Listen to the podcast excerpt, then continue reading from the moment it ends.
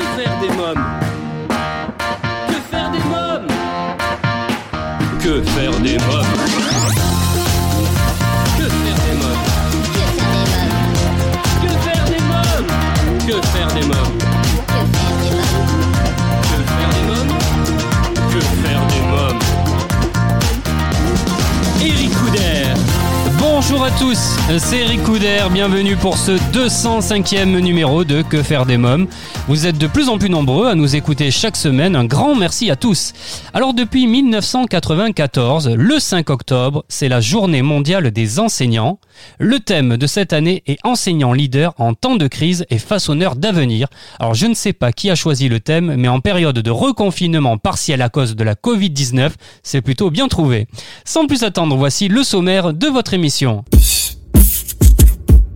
Dans l'agenda de Que faire des mômes, nous prendrons un bon bol d'air frais puisque je vous parlerai de la sortie Acrobranche à Acrocamp, du festival jeune public La Grande Échelle à découvrir du 9 au 11 octobre au théâtre Paris-Villette. Dans la rubrique cinéma, coup de projecteur sur Chien pourri, la vie à Paris. Côté littérature, je vous présenterai ma sélection livre de la semaine, quatre sublimes albums pour les enfants. À vos masques, les doudous, la brigade anti-écran, il faut dormir maintenant et dans la collection Parents au top, je vous présenterai le livre Je transmets des valeurs positives, parité, écologie, respect de la différence, cela s'apprend de Carla Chiappa-Burdet. J'aurai le plaisir de recevoir en invité Bénédicte Hébert, professeur d'histoire-géographie, maman de Margot et Chloé pour son blog et son compte Instagram, sorties de Margot et Chloé autour de Paris, Éric Vigneault, fondateur du parc animalier immersif Parrot World, Corentin Prigent, chef soigneur du parc et Jamy Gourmaud. Tout de suite dans Que faire des mômes, c'est votre rubrique Agenda. Que faire des mômes? Après de nombreux mois compliqués pour tout le monde, Que faire des mômes vous propose un bon bol d'air frais avec une sortie acrobranche euh, à Acrocamp, au programme tyrolienne, mur d'escalade en passant par les lianes de Tarzan, les ponts de singe et des parcours euh, dans les arbres, une activité accessible à partir de 3 ans avec des niveaux de difficulté différents. Je vous l'assure, vous passerez un moment inoubliable en famille. Les parcs Acrocamp sont localisés à 10 minutes de Paris dans le 78, à Giverny et Saint-Germain-en-Laye, dans le 92 à Chaville et Reuil-Malmaison et sont adaptés à chacun et à tout âge. Idéal pour les familles avec des enfants d'âge différents, voilà une sortie qui plaira à tous. Bien évidemment, la priorité d'Acrocamp est la sécurité. Vous pourrez ainsi profiter au maximum de parcours et vivre une expérience sensationnelle. Alors rendez-vous sur le site acrocamp.com pour réserver votre session. Bon plan que faire des mômes, Acrocamp organise aussi des anniversaires. Quoi de mieux pour un anniversaire mémorable que de fêter son anniversaire à Acrocamp euh, dans les arbres avec ses amis? Du 9 au 11 octobre, ne manquez pas la cinquième édition du festival Jeune Public, la grande échelle au théâtre Paris-Villette, Little Villette plein air, un week-end à partager entre petits et grands pour dépasser les normes autour de l'état d'enfance. Une centaine d'artistes de tout poil et des créatures étranges animeront les imaginaires à travers une programmation pluridisciplinaire. Euh, cinéma à présent. Que faire des Euh, Cette semaine, je vous parle de Chien pourri, la vie à Paris, un film d'animation réalisé par David Durand, Vincent Patard et Stéphane Hobby. Il était une fois un chien parisien, naïf et passionné, appelé Chien pourri. Avec Chaplapla, son fidèle compagnon de gouttière, Chien pourri arpente les rues de Paris, la truffe au vent. Peu importe les catastrophes qu'il provoque, Chien pourri retombe toujours sur ses pattes. Tant et si bien que les autres chiens commencent à trouver sa louche. Je vous propose de découvrir la bande-annonce. Il était une fois un chien qui sentait très fort et qui habitait les rues de Paris. On dirait une vieille serpillière Une serpillière Où ça, une serpillière? Je m'appelle Chien pourri. T'es sérieux? Il est un peu foufou parfois, mais il est vraiment génial. Ça va, vous suivez? Oui, oui C'est mon jour de chance T'en veux chaplapla Cette fois, c'est la bonne. T'es sûr que c'est aujourd'hui qu'on va découvrir son super pouvoir? Oh Il est un peu super bizarre, non?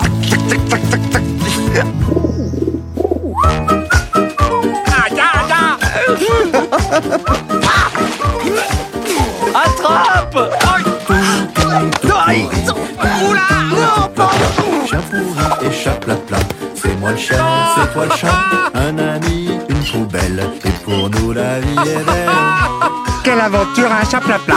Sacré chien pourri. Euh, Chien pourri, La vie à Paris, un film à voir au cinéma à partir de 4 ans. Euh, vous aimez lire, vos enfants aiment lire, vous aimez les livres, ça tombe bien, voici ma sélection livres. Que faire des mômes? Lenia Major signe trois magnifiques albums pour les enfants, La Brigade anti-écran, merveilleusement illustrée par Florent Bégu. L'histoire, Inès est désespérée par son frère Émile qui a les yeux rivés sur les écrans depuis des semaines. Il ne lui reste qu'un seul recours, faire appel au commando de choc de la Brigade anti-écran. La Brigade anti-écran, un livre drôle et coloré aux éditions Gauthier Languereau. Toujours de Lenia Major et aux éditions Gauthier Languereau, un très joli album intitulé Il faut dormir maintenant, un livre illustré par Héloïse Solt. Et enfin, à vos masques les doudous, l'autrice nous propose à travers une fiction drôle et adaptée d'apprendre aux plus jeunes à dire stop au vilain virus. L'histoire, une petite fille enseigne à ses peluches les gestes barrières qui vont leur permettre de cohabiter en toute tranquillité en ces temps de coronavirus. Les dessins sont de Leila Briand et en plus vous pourrez fabriquer et découper avec vos mômes un masque pour leur doudou. Un livre vraiment très chouette aux éditions Circonflex. Euh, Pour les parents à présent, les éditions Erol vous proposent dans la collection Parents au top Je transmets des valeurs positives, parité, écologie, respect de la différence. Cela s'apprend de Carla euh, Chiappa Burdet, euh, professeure des écoles et directrice de maternelle en Bourgogne. À la tête d'une famille recomposée de cinq enfants à l'initiative du blog Le blog de Carla, dans laquelle elle aborde les questions de maternité, d'organisation, de pédagogie, de scolarité, euh, d'éducation, etc. Autant vous dire qu'elle en connaît un rayon. L'objectif de Carla Chiappa à travers ce livre est de vous accompagner dans votre parentalité, vous apporter des clés pour mieux comprendre votre rôle de parent et ce que vous avez à transmettre à votre enfant. Je transmets des valeurs positives, un livre qui fait entrer l'écologie, la citoyenneté, l'égalité au cœur de la famille. Vous écoutez Que faire des mômes, j'accueille à présent Bénédicte Hébert. Bonjour Bénédicte Hébert. Bonjour. Alors vous êtes professeur d'histoire-géographie, maman de deux filles, Margot 10 ans et Chloé 7 ans, à l'initiative du blog intitulé Les sorties de Margot et Chloé autour de Paris, dont l'adresse est sortie pour enfants Île-de-France. Alors j'ai découvert votre blog grâce à votre compte Instagram. Comment est née cette idée de blog? Alors le blog est né il y a environ euh, un an, c'était à l'été 2019. Et avant ça, en fait, on avait tout simplement l'habitude euh, avec euh, nos deux filles, en effet, de faire pas mal de sorties. Alors soit à Paris, soit euh, un peu plus loin en banlieue parisienne, puisque nous nous résidons euh, dans les Hauts-de-Seine. Et euh, à force d'en parler autour de moi, auprès de mes amis, mon entourage proche, des collègues, eh bien un jour une amie me, me lance un peu comme un défi. Tu as qu'à tout, tout écrire sur un blog. Donc j'ai saisi la balle au bon. C'était il y a un an, et, et le blog est né de là. Voilà, tout simplement. Quels sont les styles de sortie et les rubriques que vous proposez sur votre blog à vos lecteurs? Alors, on essaye d'être euh, varié, tout simplement parce que nous aussi, on n'aime pas faire toujours la même chose. Alors, il y a bien sûr des sorties culturelles. Il y a beaucoup de choses en Ile-de-France dans le domaine, en termes de châteaux, de musées, d'expositions, bien sûr. Euh, des fois, euh, on, on fait des activités en plein air aussi. hein. ça peut être du mini-golf, des fermes. Euh, on aime bien aussi euh, mettre nos coups de cœur en termes de restaurants ou d'hébergements un petit peu insolites, des choses euh, plutôt adaptées aux enfants. Et puis, il y a une rubrique aussi qui concerne un petit peu, qui est un peu plus loin, mais qui est faisable hein, sur la sur la journée ou sur un week-end avec des idées de de sortie, je dirais, dans le Grand Paris, à moins de deux heures de Paris. Est-ce que c'est Margot et Chloé qui sont un peu critiques? Oui, un petit peu, un petit peu, beaucoup, tout à fait. Euh, alors l'idée souvent de départ vient de moi hein, pour euh, impulser le mouvement, et puis après, euh, surtout, c'est- leur avis me- m'intéresse et elles, euh, elles le disent, euh, on l'écrit. Hein, on, on se dit en effet que si euh, elles aiment la sortie, eh bien ça pourront, ça pourra plaire à d'autres enfants. Ouais. Donc euh, on rédige ensemble euh, les avis sur euh, le blog. Elle participe aussi parfois en rajoutant des dessins et des illustrations. Donc on essaye vraiment de, de faire quelque chose de personnalisé. Quelle sortie vous a laissé le meilleur souvenir Alors à vous, mais aussi à Margot et Chloé? Je pense que le meilleur souvenir pour toute la famille, euh, c'est le château de Breteuil. Ce château est, est magique, il est bien conservé. D'une part, il a un, un très beau parc. Et pour les enfants, il y a l'attrait des contes. Ce sont les contes de Perrault qui sont mis en avant dans ce château. Ouais. Euh, donc, on a à la fois des petites scénettes dans le parc hein, qui zooment sur euh, différents contes. On a des conteuses aussi professionnelles qui euh, animent euh, à différents moments de l'année. Il y a des sessions de, de contes. Et l'intérieur aussi du château est à la fois bien décoré et surtout euh, mis en scène avec des, des figures du, du, musée Grévin, des statues de cire. Donc c'est vraiment attractif pour les enfants. Ça crée vraiment un univers euh, extraordinaire et c'est un, un, lieu aussi qui propose à différents moments de l'année des animations particulières. Par exemple, euh, au moment de Pâques, il y a la chasse aux œufs. À Noël, il y a vraiment un, un décor qui est magique. Et du coup, euh, voilà, on peut y aller euh, plusieurs fois dans l'année et, et, être émerveillé à chaque fois. Quelle est la dernière sortie que vous avez faite? La dernière sortie qu'on a faite, c'est une exposition temporaire qui est à Malakoff, dans les Hauts-de-Seine, donc vraiment à côté de Paris, puisque le métro il, il, va. Et euh, c'est très original parce que déjà la structure euh, est étonnante. C'est un immense escargot qui est sur la place de l'hôtel de ville qui euh, accueille les gens. Ah, donc c'est assez atypique. Et en plus, il y a un vrai message à l'intérieur de cette exposition parce qu'il y a 29 artistes qui ont produit des œuvres uniquement à partir de matériaux recyclés. Donc c'est à la fois joli, mais aussi très intéressant du coup de de voir que nos déchets euh, ne sont pas dévolus qu'à la poubelle et qui peuvent devenir des, des œuvres d'art. Euh, Bénédicte Hébert, on va parler à présent de votre compte Instagram. Vous y postez des sorties pour enfants, des travaux manuels, mais aussi des bons plans euh, lecture. Hein oui, tout à fait. Alors, le compte Instagram est né après le blog. Euh, c'est un compte que j'ai ouvert euh, juste avant le confinement. Et euh, c'est bien tombé, si je peux dire, parce que dans cette période un petit peu particulière, on était tous chez soi, mais du coup, on pouvait moins sortir, évidemment. Et du coup, j'ai étendu un petit peu notre sujet, puis on a un peu plus partagé notre vie quotidienne de confiné, d'où, en effet, des, des idées de lecture pour enfants, des travaux manuels. Voilà, ça, ça permet aussi, je trouve, d'avoir une, une meilleure proximité avec les gens et puis de rentrer en contact comme avec vous, par exemple. Voilà, ça, c'est très intéressant Instagram à ce niveau-là. Comment vous avez vécu ce confinement? Alors nous, on a, on a de la chance, on l'a très bien vécu. Ça a oui. été une petite bulle, je dirais, dans, dans un quotidien, sinon qui est assez euh, assez rapide. Hein. Donc là, on était euh, un peu en mode ralenti. On a profité de notre famille. On a pris le temps. On a pris le temps de faire des choses qu'on faisait pas ou moins d'habitude parce qu'on sort, mais évidemment, comme tout le monde, il y a la vie quotidienne à gérer. Euh, ouais. Faire des jeux de société, des lectures, vous voyez, comme on le disait à l'instant. Donc c'est vrai que nous, c'est euh, un, un, temps qui finalement a été bien vécu. Ah oui. Pour les bons plans de lecture, c'est vos enfants, donc c'est Margot et, et Chloé qui lisent les livres? Oui, oui, alors oui, oui, tout à fait. Alors là, pour le coup, euh, ce ne sont qu'elles, hein, euh, surtout Margot, qui euh, est une grande lectrice, qui adore lire, qui a du coup passé beaucoup de temps en confinement dans, dans ses livres, et, et, je me suis dit que du coup, là encore, c'était l'occasion d'en parler un petit peu autour, de, de donner des, des idées de lecture. voilà, elle adore ça. Oui. Vous postez régulièrement sur Instagram? Alors j'essaye dans la mesure du possible. Hein. L'idée c'est euh, au mieux d'arriver à faire une sortie par semaine, d'en faire un article euh, ensuite et donc de, de médiatiser cet article euh, au travers du compte Instagram euh, un petit peu tous les jours ou plusieurs fois par semaine du moins euh, pour pour l'illustrer, pour pour en parler autour de soi. Oui, oui, oui. Quels sont les styles de photos que vous publiez? Alors ce sont des photos plutôt comment vous dire de, de paysages, des photos de euh, de lieux, je dirais, au sens large, voilà, qui illustrent euh, au mieux, j'espère, euh, nos, nos, visites. Voilà. voilà. Est-ce que vous mettez en scène justement Margot et Chloé? Non, alors je le fais peu ouais. par pour préserver un petit peu aussi notre vie privée, hein, leur identité. donc il m'arrive des fois hein, quand même qu'on qu les voit dans les articles ou sur Instagram. Ça peut être de dos, ça peut être de loin, voilà. Mais on retrouvera pas systématiquement, euh, physiquement du moins, sur les photos Margot et Chloé, parce que bon, l'intérêt surtout c'est euh, les lieux qu'on visite hein, et, et, non la vie de mes enfants. Très bien. En tout cas, j'invite nos auditeurs à découvrir votre blog et votre compte Instagram, les sorties de Margot et Chloé autour de Paris, à l'adresse sortie pour enfants Île-de-France. Merci euh, Bénédicte Hébert, merci beaucoup. Merci à vous. Euh, votre émission Que faire des mômes se poursuit. Avec mes prochains invités, nous vous emmenons à la découverte de Parrot World à Crécy-la-Chapelle, un parc animalier immersif que j'ai eu la chance de visiter il y a quelques jours. Je vous assure un dépaysement total à seulement 30 minutes de Paris. Vous pourrez assister à d'incroyables scènes de chasse aquatique aux abords du territoire des jaguars, découvrir plus de 350 oiseaux tropicaux en vol libre autour de vous, observer des loutres, des manchots et participer à des animations de nourrissage. Pour nous en parler, je reçois son fondateur, Eric Vigneault. Bonjour Eric Vigneault. Bonjour. Alors vous êtes fondateur de la fondation Parrot Wildlife et du parc animal immersif Parrot World.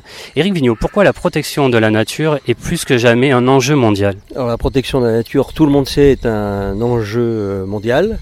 euh, puisqu'on en parlait euh, tous les jours aux informations. Alors euh, il y a beaucoup de lanceurs d'alerte, mais il y a très peu de gens qui sont actifs sur le terrain. Donc euh, à l'avant de mon entreprise, j'ai décidé d'être actif sur le terrain en fondant la Parrot Wildlife Foundation. C'est une fondation qui euh, finance des ONG locales en Amérique du Sud et en Afrique pour la protection des perroquets. Alors j'ai choisi euh, d'aider les perroquets, de venir à leur secours, euh, parce que il y a beaucoup de gens que l'on connaît qui sont venus au secours des dauphins, des primates, des panthères, et peu de gens avant moi euh, avaient créé des structures pour protéger les perroquets. Il en existe quelques-unes, mais c'était euh, pas très développé. Et euh, grâce à mes recherches, je me suis rendu compte que le perroquet était l'animal le plus persécuté sur la planète depuis la nuit des temps. Les Romains avaient déjà euh, des grilles du Gabon enfermés dans des petites cages, puisqu'ils s'étaient rendus compte qu'ils parlaient. Les populations d'Amérique du Sud tuaient les haras pour se faire des costumes. Et le perroquet euh, est euh, victime de trafic euh, absolument euh, énorme en Amérique du Sud, en Afrique et même en Asie. Et c'est vraiment euh, 400 espèces de perroquets. On peut compter 115 qui sont en voie de disparition. Donc c'est pour ça que j'ai décidé de venir euh, en aide à ces perroquets. Alors c'est Jamie Gourmaud euh, qui est le parrain de la fondation. On l'écoute et après je vous demanderai de me parler de lui en tant que parrain, si vous êtes d'accord. Vous le savez, la nature n'est pas en grande forme. Les espèces animales s'éteignent à une vitesse alarmante. 14 000 sont en danger. Parmi elles, des perroquets. Sur les 400 espèces de psittacidés qui vivent dans le monde, 115 sont menacées, beaucoup en Amazonie. La Parrot Wildlife Foundation soutient et participe à de nombreuses actions locales très concrètes destinées à protéger ces animaux et leur habitat, en créant des volières de reproduction destinées à la réintroduction par exemple, en installant des nids, en luttant contre le braconnage, en mettant en place des programmes d'éducation pour les populations qui vivent à leur contact. Et puis, comme les éléphants, les baleines ou les grands singes, les perroquets font partie de ce que l'on appelle les espèces parapluies. En les protégeant, on protège une multitude d'espèces végétales et animales, un petit peu comme si l'on ouvrait un parapluie pour protéger un écosystème. Cette fondation agit aussi en France. Elle a imaginé un tout nouveau parc animalier, le Parrot World, situé aux portes de Paris. C'est un espace unique au monde, ludique et pédagogique, destiné à découvrir et comprendre l'univers des psittacidés, leurs écosystèmes et les autres espèces animales qui y vivent. En visitant le parc ou en faisant un don à la fondation, vous donnez plus de voix à la nature et aux perroquets. Je le répète, sans mauvais jeu de mots, la nature perd des plumes, volons à son secours. Alors Éric Vigneault, alors quel parrain est Jamie euh, Gourmaud? Alors Jamie Gourmaud, euh, nous l'avons euh, rencontré par l'intermédiaire de notre euh, entreprise de communication. Et quand je lui ai expliqué le projet, sous ce que nous faisions euh, in situ, ce que je vous disais, sur euh, leur lieu de vie des perroquets, ex situ, et puis surtout avec le projet de Parrot World, puisque c'est l'aboutissement, Parrot World, de l'activité euh, pour l'amélioration de qualité de vie des perroquets en captivité. En effet, dans Parrot World, Parrot World, se dire en anglais le monde des perroquets, nous avons pu lâcher euh, plus de 200 perroquets qui étaient dans des petites cages ou des petites volières et on leur a donné un espace très proche euh, de leur espace naturel puisque Parrot World, une grande partie de, de- de ce site, c'est une réserve sud-américaine où vous avez les perroquets qui vivent en liberté, mais pas seulement les perroquets, toute la faune autour des perroquets. Donc vous pouvez voir des jaguars, des capybaras, des flamants roses, euh, toutes sortes euh, d'animaux que l'on peut trouver en Amérique du Sud. Alors comment est née cette idée de parc et combien de temps a été nécessaire pour monter un tel parc? Alors l'idée du parc, euh, au départ, c'était d'avoir une volière gigantesque pour euh, donner de la liberté à tous ces perroquets que je voyais dans des refuges. J'étais bénévole dans un refuge où il y avait 300 perroquets dans des petites cages amassés dans une maison. Je me disais, mais c'est dramatique pour eux. Et un jour, j'ai vu un gris du Gabon arriver euh, qui avait même pas un an. Je me suis dit, mon pauvre petit, tu vas rester là pendant 50 ans dans une boîte? C'est pas possible. Donc, euh, je me suis dit, je vais créer une volière géante ouverte au public pour avoir des fonds suffisants pour euh, être indépendant euh, financièrement. Donc euh, c'est là où est venue l'idée de faire cette volière géante. Alors le parc, ce n'est pas un parc classique, puisque c'est quelque chose qui est quand même unique au monde. C'est un parc sur le thème de l'Amérique du Sud, ça c'est la première phase, mais ce n'est pas un parc où on voit des animaux derrière des grillages comme on peut l'imaginer dans les anciens zoos. nous avons voulu être très modernes et à l'image de certains grands parcs zoologiques qui existent maintenant, avec une petite touche immersive euh, beaucoup plus importante. Parce que par exemple, euh, la volière, nous avons reconstitué une réserve sud-américaine euh, brésilienne. Donc vous pouvez vous promener, partir à la recherche des capybaras cachés dans les bambous. Vous avez des perroquets qui volent au-dessus de vos têtes. Vous avez des loutres géantes qui vous interpellent. Il faut savoir qu'il y a que 60 loutres géantes dans toute l'Europe, dans 42 parcs zoologiques. Et nous en avons réussi nous avons réussi à en avoir deux ici, qui nous ont été confiés par le zoo de Chester. Vous avez euh, des flamants roses, vous avez un tas d'ibis rouges, ibis noirs. Tous ces animaux euh, cohabitent dans, une, euh, dans un même espace, dans cette volière géante d'un hectare. La cerise sur le gâteau, pour ceux qui le veulent, nous avons également des lodges et vous pouvez dormir et passer une nuit ou plusieurs nuits si vous le voulez au milieu des animaux. Donc vous vous réveillez le matin avec un perroquet sur votre balcon, avec euh, le vautour qui prend son vol, avec euh, les garde-bœufs qui sont sur l'arbre en face de vous. Voilà, c'est une immersion totale à 40 km de Paris dans une réserve sud-américaine. Et c'est ce qui est unique, c'est comme ça que je peux définir euh, Parrot World. En plus de ça, il y a à l'extérieur de la volière une zone que nous avons appelée la zone Patagonie, avec un enclos de plusieurs milliers de mètres carrés avec un bassin de nage de 600 mètres carrés pour des manchots de Humboldt. Alors vu la taille euh, du bassin de nage, vous pouvez voir euh, les manchots nager et marsouiner comme à la télé quand on les voit euh, sauter en dehors de l'eau. Voilà, il y a également une grande zone avec des nandous et des guanacos. Alors les nandous et les guanacos, donc les nandous ce sont des petites autruches, ça ressemble aux émeux d'Australie. Et les guanacos, c'est euh, l'animal sauvage qui correspond au lama et à l'alpaga. Alors c'est toute une équipe hein, qui vous entoure. Quels sont les différents postes nécessaires pour le bon fonctionnement du parc? Alors pour le bon fonctionnement du parc, vous avez deux zones. Vous avez la première partie, le bon fonctionnement de tout ce qui est animalier. Donc nous avons Corentin Prigent qui est le chef animalier, qui est entouré de toute une équipe avec des animateurs, des vétérinaires. Euh, et l'autre euh, volet du parc, bien sûr, c'est l'accueil du public. Donc pour l'accueil du public, euh, nous avons Elodie qui s'occupe de tout ce qui est expérience client, qui s'assure que tout fonctionne bien, la restauration, le distributeur de gel hydroalcoolique à l'entrée, les toilettes qui fonctionnent bien, voilà. Donc vous avez deux personnes clés et ces deux personnes clés sont gérées par Adrien Vigneault, mon fils, qui est le directeur de Parrot World. Alors vous me parliez justement de Corentin Prigent qui est chef soigneur du parc. Ben, je vous propose euh, que l'on l'écoute. Bonjour Corentin Prigent. Oui, bonjour. Alors vous êtes euh, le chef soigneur du parc. Alors quel est le rôle d'un chef soigneur alors le rôle du responsable animalier, c'est de gérer l'équipe de soigneurs animaliers qui eux vont être sur le terrain pour euh, s'occuper des animaux, aider des fois aussi à gérer certains soins et chapeauter au final tout ce qu'on appelle la collection animalière. Donc, euh, ben, trouver les animaux, faire les transferts entre les différents zoos, refaire partir dans d'autres zoos et assurer aussi tout ce qui est bien-être. Donc, euh, trouver la nourriture pour les nourrir, euh, pour nettoyer leurs enclos, enfin, trouver tout ce matériel-là et mettre à disposition de l'équipe de soigneurs. De quels soins en particulier ont besoin les perroquets Alors les perroquets ont besoin de manger tout au long de la journée, voilà comme beaucoup d'animaux. Ont besoin, c'est pas des animaux trop difficiles au final à gérer au quotidien. Ils ont besoin d'un endroit euh, isolé pour pouvoir euh, lutter contre les grosses chaleurs. Ils aiment vraiment pas la canicule, ils n'aiment pas trop le froid non plus. Donc on, voilà, on doit mettre en disposition un bâtiment qui est climatisé et chauffé. Et après, à disposition plein de branches et d'arbres pour, euh, pour qu'ils s'occupent tout au long de la journée. Quand un perroquet parle, il répète simplement ou il comprend le sens de ce qu'il dit?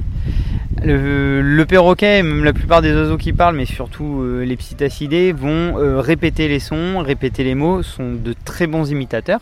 Et en fait, ils vont pas comprendre vraiment ce qu'ils ce veulent dire, mais ils vont quand même associer les choses et les mots. Par exemple, si vous leur dites euh, cacahuète, en lui en montrant une cacahuète, ils vont aimer euh, manger euh, tout ce qui est gras, donc les cacahuètes. Donc ils vont très vite comprendre que s'ils disent cacahuète et qu'on leur tend une cacahuète, et ben à la fin ça va nous amuser nous. Et donc à chaque fois qu'on donnera une cacahuète, ils vont répéter ce mot et à la fin ils diront cacahuète pour avoir cette récompense, on va dire. Mais on pourrait très bien montrer un tournesol et dire cacahuète, ils l'appelleront cacahuète.